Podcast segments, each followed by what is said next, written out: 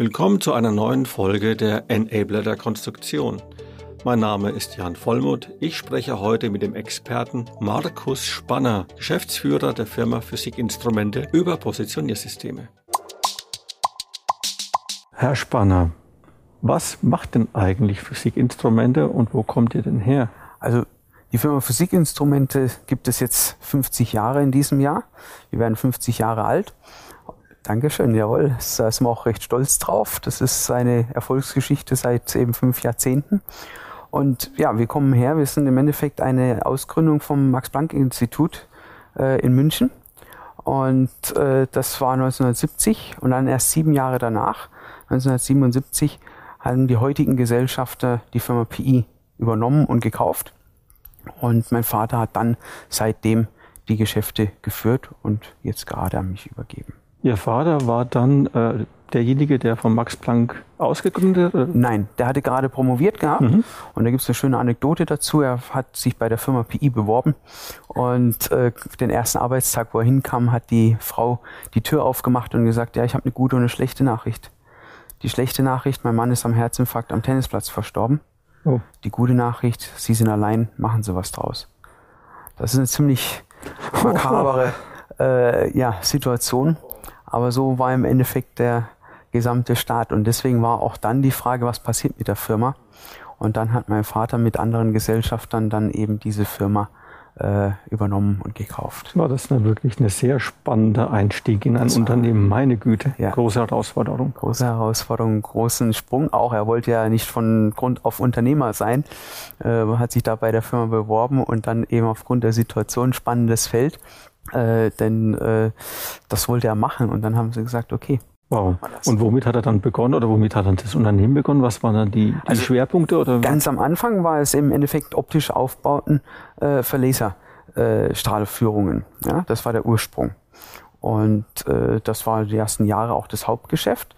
Und dann hat sich es immer mehr weiterentwickelt eben zur Nanopositionierung. Das ist das, wo wir heute im Weltmarkt bekannt sind. Und wir sind eben dafür bekannt, dass wir das breiteste Produktportfolio und aber auch das äh, Technologiespektrum am Markt haben in unserem Gebiet. Und das macht uns einzigartig. Sie meinen jetzt äh, auf die Nanopositionierung bezogen oder zu den anderen Produkten, die Sie noch anbieten? Auf, auf das Gesamte. Also nicht nur in der Nanopositionierung, wir haben ja auch Mikropositioniertechnik und all das zusammen. Die Produkte, die wir da drin haben, von Rotationstischen, Linearachsen, äh, all die Produktmöglichkeiten und aber auch Technologien. Wir haben die unterschiedlichsten Antriebstechnologien. Mhm. Von piezo-basierten, spindelgetriebenen, äh, magnetgetriebenen, Luftlagergetriebenen. Also all das sind wir die einzigste Firma auf unserem Gebiet, die das gesamte Spektrum anbieten kann. Und das macht es besonders. Ähm, was äh, sind denn für Sie äh, die Highlights äh, von Physikinstrumenten jetzt äh, aus Produktsicht oder was waren die auch? Wenn, wenn wir nochmal auf die Anfänge vielleicht ja. bis heute zurückkommen. Ja, also äh, ich habe gerade eben schon äh, angesprochen gehabt, die Nanopositionierung ist für uns natürlich äh, etwas, wo wir sehr vielen Kunden ermöglicht haben, die technologischen Grenzen zu durchbrechen. Das ist im Halbleitermarkt äh, ganz wichtig gewesen, wo wir über Jahrzehnte hinweg äh, das erfolgreich gemacht haben.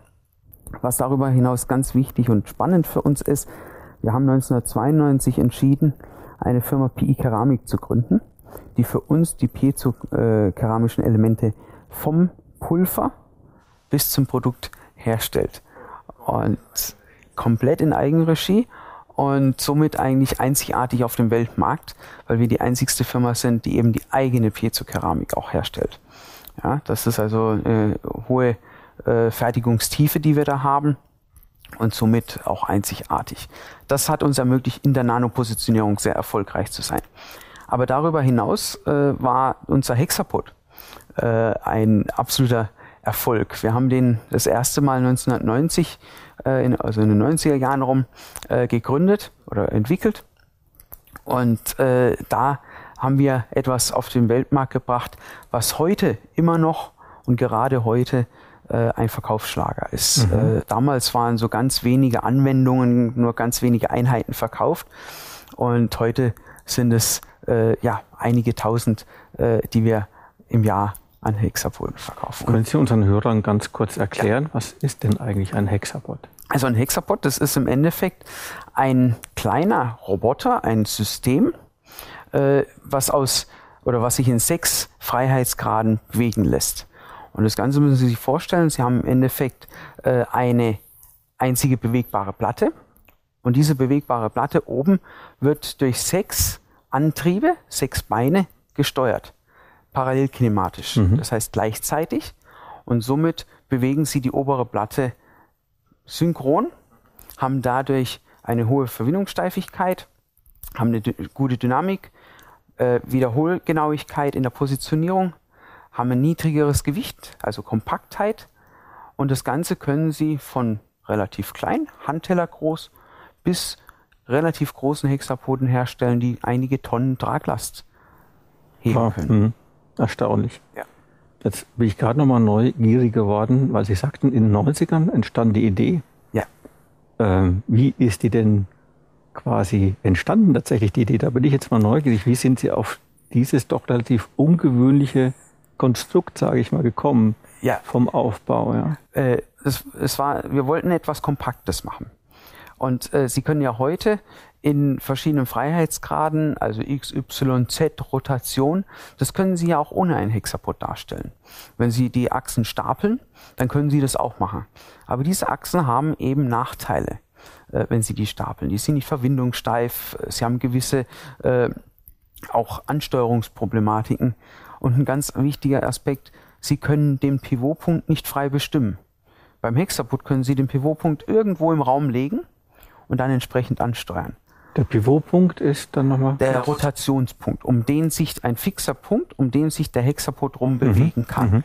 Äh, und das ist äh, etwas, was beim Hexapod möglich ist. Und so haben wir gesagt, wir müssen etwas entwickeln, was verwindungssteifer ist, flexibler ist, kompakter ist und diese Funktionalitäten kann. Und so sind wir auf den Hexapod gekommen. Mhm. Ist ja auch eine interessante Entwicklungsgeschichte quasi. Absolut. Da steckt, nehme ich einfach mal an, sehr viel Know-how jetzt drin, ja. was Sie da gesammelt haben in im Laufe der Jahre. Ja. Jetzt klingt natürlich für mich äh, dieses System schon sehr komplex. Sie sagten sechs Achsen oder sechs Beinchen, ja. würde ich jetzt einfach mal nennen. Ja, Beinchen, wenn der Tonnen heben kann, sind schon, sind dann schon hat er schon Beine, stramme Baden. Ja. genau. Ähm, das klingt für mich auch nach einer schwierigen Ansteuerung. Wie, wie äh, funktioniert denn das äh, eigentlich? Also die Ansteuerung ist relativ äh, leicht, denn das Ganze wird über äh, Controller gemacht und es sind ja synchron. Die Beine sind ja synchron gesteuert. Mhm. Das heißt, äh, die Bewegung sind in sechs Freiheitsgraden. Das Ganze läuft aber über einen Controller ab. Okay. Und äh, das ist, äh, da ist keine, keine Problematik. Das, das ist fester Bestandteil des Systems, der Controller. Ganz genau. Okay, und äh, den programmiere ich dann freie Schnauze? Oder? Na, nein, nein, Sie programmieren den nicht. Natürlich können Sie freie Schnauze programmieren, aber äh, Sie gehen zum Beispiel her, wenn Sie, nehmen wir mal den Pivotpunkt, was ich mhm. gerade gesagt mhm. habe. Ja, Sie haben einen äh, ganz bestimmten Punkt, an dem Sie den Hexapod rumrotieren mhm. lassen müssen. Mhm. Da gibt es verschiedene Anwendungen im Markt äh, und Sie müssen diesen Punkt rumrotieren. Mhm. Dann äh, ist es natürlich so, dass Sie diese Koordinaten eingeben. Sie geben den Pivotpunkt ein mhm. Mit den Koordinaten und dann können Sie um diesen äh, Punkt herum den ansteuern. Dann geben Sie einfach ein, fahr in X, Y, mhm. Z oder in der Rotation den und den Stellweg und dann macht das System auch den, das. Den Rest übernimmt Software plus Controller. Ganz genau. Mhm. Klingt für mich jetzt relativ unkompliziert ist unkompliziert und Sie können äh, das auch überall anschließen. Also wir haben eine Schnittstelle geschaffen, die auch äh, andere Controller-Schnittstellen erlauben, also EtherCAT und somit äh, flexibel einsetzbar. Dann äh, ist natürlich spannend, wenn Sie gerade sagen, in vielen Anwendungen ist das hilfreich, wo man den Punkt so bestimmen kann. Hätten Sie für mich ein Beispiel für eine Absolut. Anwendung? Wir haben ganz viele spannende Beispiele, die für den Hexapoden äh, sind. Äh, das Ganze äh, findet zum Beispiel in der Astronomie Einsatz. Äh, und zwar, wenn Sie diese ähm, Teleskope haben, gibt es einen Hauptspiegel, den unteren, mhm. das ist der Primary Mirror, und dann einen Secondary Mirror. Und auf diesem zweiten Spiegel befindet sich der Hexapod. Und wir bewegen praktisch den ganzen Spiegel, um den Lichteinfall aus dem Weltall so genau zu steuern, Nanometer genau, dass er unten im Verarbeitungszentrum richtig verarbeitet werden kann. Ein Beispiel. Mhm. Was wiegt denn so ein Spiegel? Boah, das kommt ganz drauf an. Äh, also wir haben äh, die unterschiedlichsten Größen gebaut, mhm. äh, auch äh, große Projekte mit der ESO gemacht. Äh, in der Atacama-Wüste äh, haben wir die Teleskope ausgestattet. Das sind sicherlich ein paar Kilo, aber wie gesagt, diese Hexapoden je nach Größe können auch einige Tonnen tragen. Boah. Aber das ist nur ein Einsatz. Das ist natürlich schon so eine ganz besondere Anwendung, ne? Da kann man Ganz genau. Das hat man seinen Spaß als Techniker. Das ist eine besondere das vorstellen. Aber äh, ich möchte ein anderes Beispiel noch bringen. Äh, und zwar, wenn Sie heute eine Kamera haben, ein Handy, äh, wird der Hexapod dazu benutzt, um den Menschen zu simulieren. Wenn Sie das Handy nehmen, muss ja das Bild stabil sein, mhm. wenn Sie ein Foto machen. Und mit dem äh, Hexapod können wir im Endeffekt ein, ein Wackeln der Hände simulieren und somit die Bildstabilisierung, die Software, all das äh, leichter programmierbar machen für den Hersteller von solchen Kameras zum Beispiel. Ich bringe dann dafür das Handy auf der Plattform wahrscheinlich an und dann bewegt sich der Hexapod oder wie? Ganz genau. Ja, aber das muss natürlich äh, für die Hersteller dieser Produkte äh, ist es wichtig, den Mensch zu simulieren. Mhm. Wie kann ich das Bild stabilisieren, dass sie nachher ein schönes Bild machen kann? Oder Sensoren. All das, wo Bewegung drin ist und sie müssen es nachsimulieren. Das wird der Hexapod eingesetzt. Also in der Qualitätsprüfung dann? Auch das, ja. ja. Und auch in der Entwicklung. Ja, sowohl als auch, auch in der ja. Entwicklung, ganz genau. Andere industrielle Anwendungen, das sind jetzt für mich schon so das ein bisschen, bisschen Exoten. Ganz ja. genau, das sind so ein paar Exoten, aber äh, schauen wir gerade mal in die Industrieautomatisierung rein. Äh, das ist etwas, was immer mehr wird auf der ganzen Welt. Es wird vieles automatisiert und hier ist auch der Hexapod ein ganz klarer Vorteil, weil er eben, wie ich gerade eben schon gesagt habe, Vorteile hat. Und diese Vorteile nutzt der Hexapod. Und das ist in der Industrieautomatisierung auch im Einsatz. Jetzt hatte ich gerade den Gedanken, in der Industrie ist ja auch oft ein Problem Bauraum, äh, ich habe nicht viel Platz, muss was aber ganz genau ja. positionieren. Könnte ich das mit Ihrem System auch lösen? Unbedingt, das können Sie lösen. Das ist ein Vorteil, weil die Hexapoden sich eben auf sehr kleinem Bauraum äh, herstellen lassen. Das ist ein, ein, ein definitiver Vorteil. Allerdings muss man beim Hexapod, je kleiner er wird, natürlich darauf bedenken, dass er den Stellweg äh, nicht groß ist. Ja? Wenn, der Bein, wenn das Bein klein wird, dann kann er natürlich auch nicht einen großen Stellweg fahren. Ja? Und das ist dann die Herausforderung. Das heißt, Kompaktheit, ja, großer Stellweg wird dann etwas schwieriger. Ich gehe mal davon aus, dass Sie bei solchen Anwendungen dann auch beratend, äh, beratend zur Seite stehen. Ganz genau. Ja? Also unsere Applikationsingenieure äh, sind äh, entsprechend äh, geschult. Äh, wir haben aber auch unsere Servicetechniker, die entsprechend dem Kunden bei der äh, Installation äh, vom mhm. Hexapoden helfen und aber auch beim After Sales, wenn irgendwelche Probleme auftreten, ob das remote ist oder auch vor Ort beim Kunden.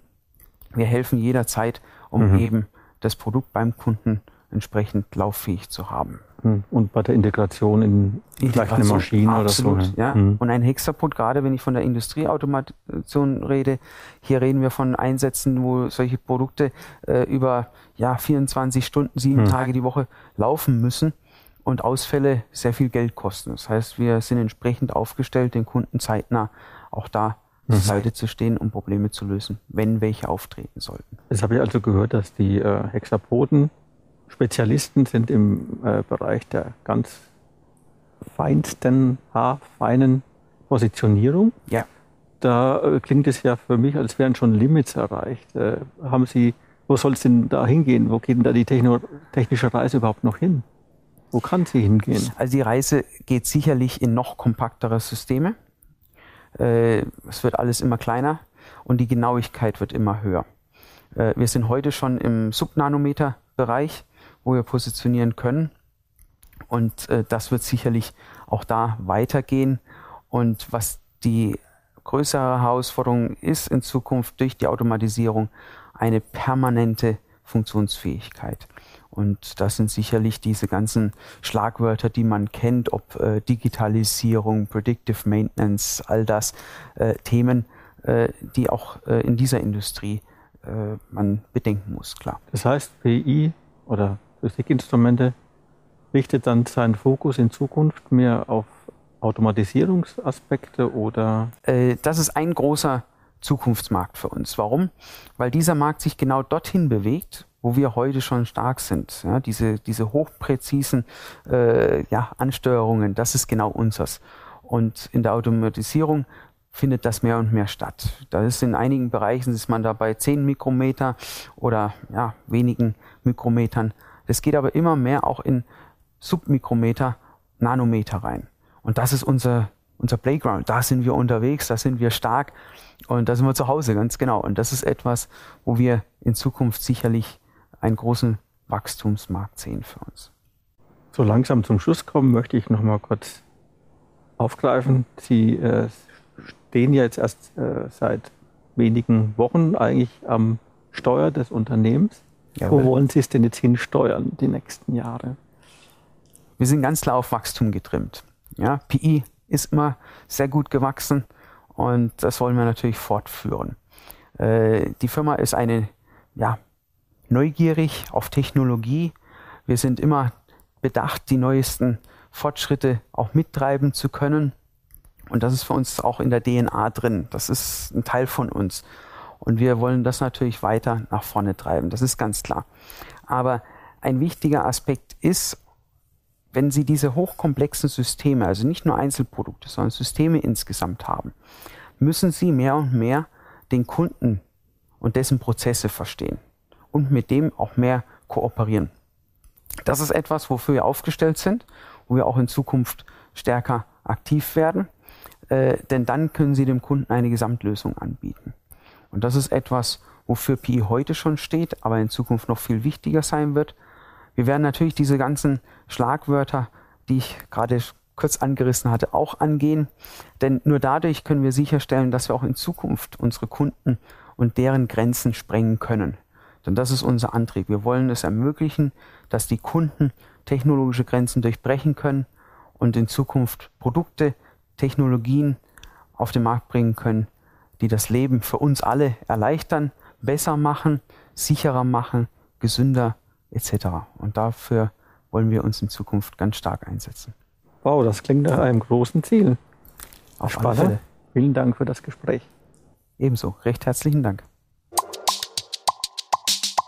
Das Fachmagazin Konstruktionspraxis zeigt aktuelle Trends auf, vermittelt Grundlagenwissen und veröffentlicht Hintergrundberichte sowie Anwenderreportagen. Konstruktionspraxis. Alles, was der Konstrukteur braucht.